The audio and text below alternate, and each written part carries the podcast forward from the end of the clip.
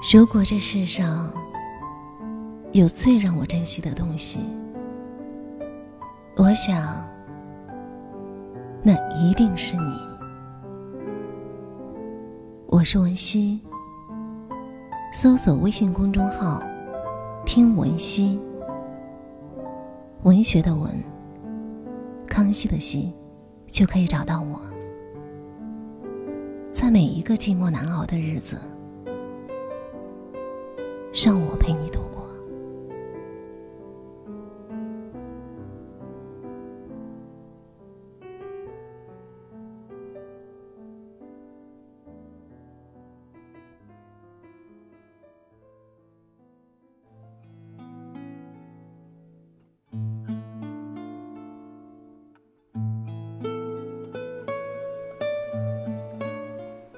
当初，姐姐与姐夫恋爱时。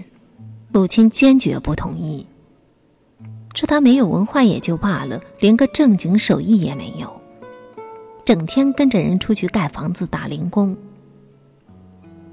那时我在省城读大学，见识过城市繁华的母亲一心盼着姐姐能嫁一个城里人。于是我帮姐姐说话，说建筑工也不是谁都能干的，起码要有一个好身体。在农村有地可种，又能余出一份精力出去挣点钱，已经不错了。母亲没有吱声，半天才吐出一句话：“什么建筑工，在城里人看来，不过就是一个农民工罢了。”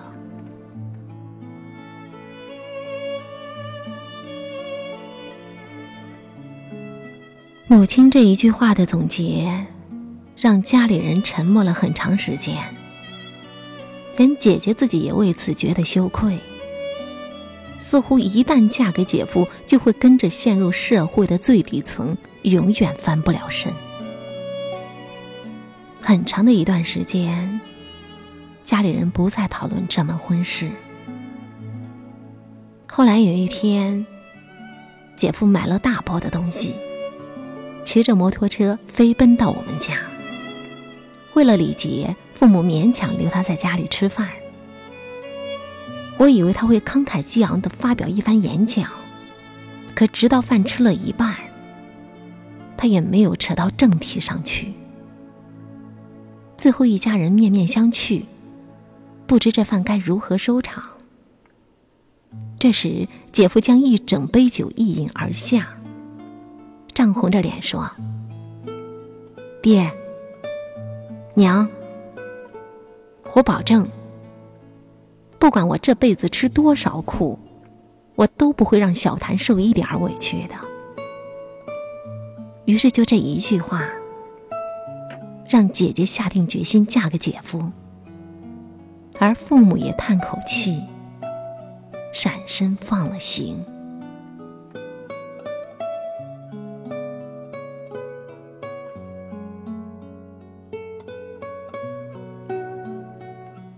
姐姐结婚后，很快便生了孩子。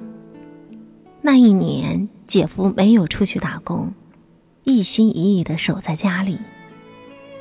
地里不忙的时候，就找一些散活干。等孩子长到一岁多，可以省一些力气的时候，姐夫开始跟着外乡的包工头到省城去干建筑。虽然同在省城，我和姐夫却从来没有见过面。我曾试图打听他所在的建筑队，但他们就像逐草而居的牧民，哪里有丰美的水草，哪里就是栖息的地方。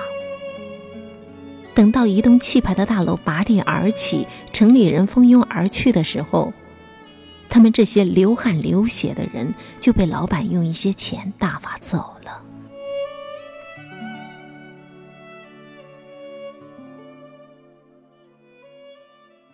我照旧读我的书，为毕业后能留在这个城市而努力着，让低处的自己登临到那理想中的高处。这样的努力，最终让我在两年后成功留在了这座城市，成为一名人人都羡慕的报社记者。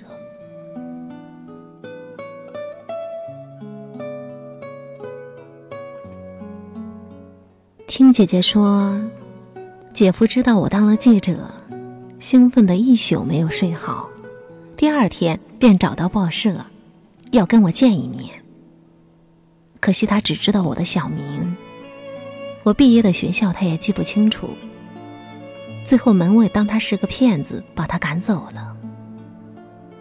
不知道姐夫有没有为此抱怨过什么，但他从此都没有再找过我，也不在工友们面前提起我这个可以为他们打抱不平的记者。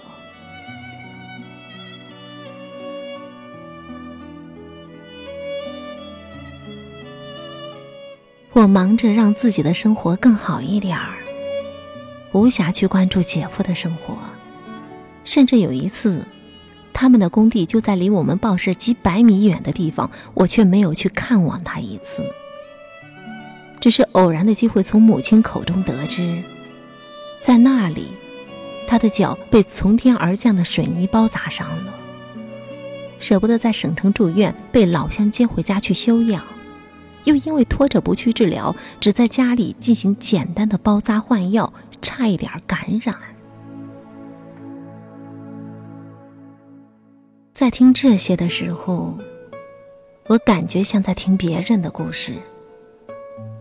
在报纸上，常常会有一些关于民工的事故，我习以为常。而姐夫，他也当这是命运给予自己的一切。早就习惯了吧。因为当我打电话给他表示慰问时，他只是憨厚的笑笑，说没啥，干这个磕磕碰碰是常有的事儿。很多时候，他也真的将这些当成了生活的常态。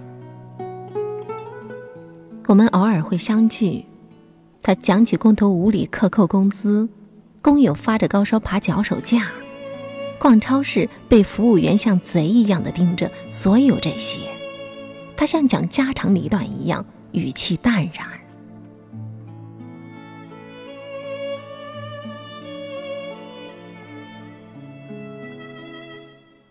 今年，姐姐的女儿已经四岁了，还没有见过高楼大厦。我领她去城里玩。指着不远处一栋正在修建的大楼，告诉她：“这就是高楼。”小家伙突然停住脚步，仰头看着上面来来往往的工人，问道：“小姨，那上面有爸爸吗？”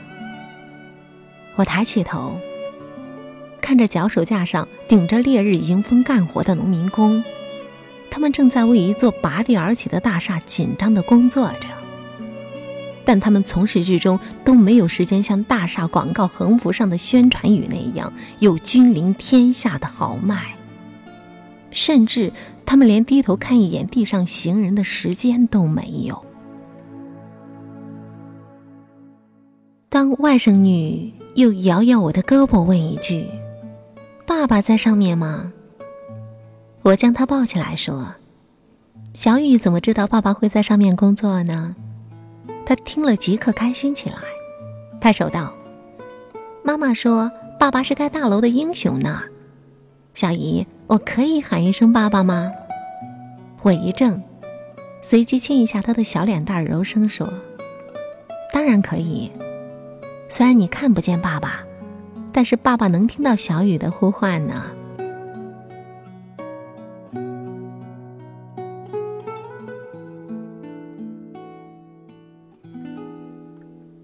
这个秋日的午后，我抱着小雨，站在一处机器轰鸣的大楼前，听他一遍一遍仰头喊着“爸爸”。我似乎看见高高的脚手架上，那些忙碌的男人侧过身来，凝神注视着我们。那个画面在一瞬间定格，就像电影里一个温暖的镜头，刻进了我的记忆中。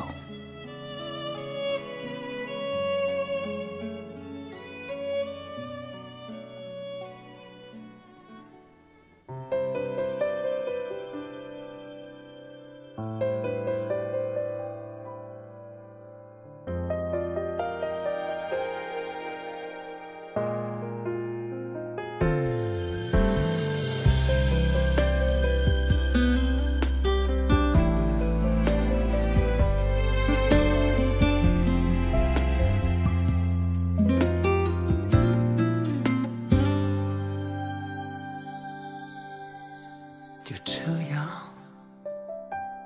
爱着你，就这样守着你。人生本来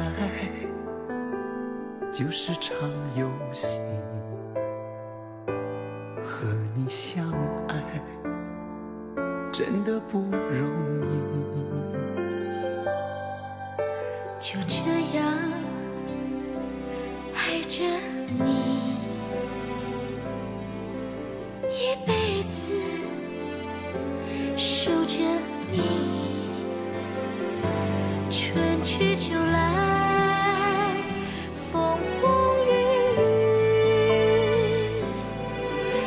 不是来，我们爱的不离不弃，就这样一辈子一辈子爱着你。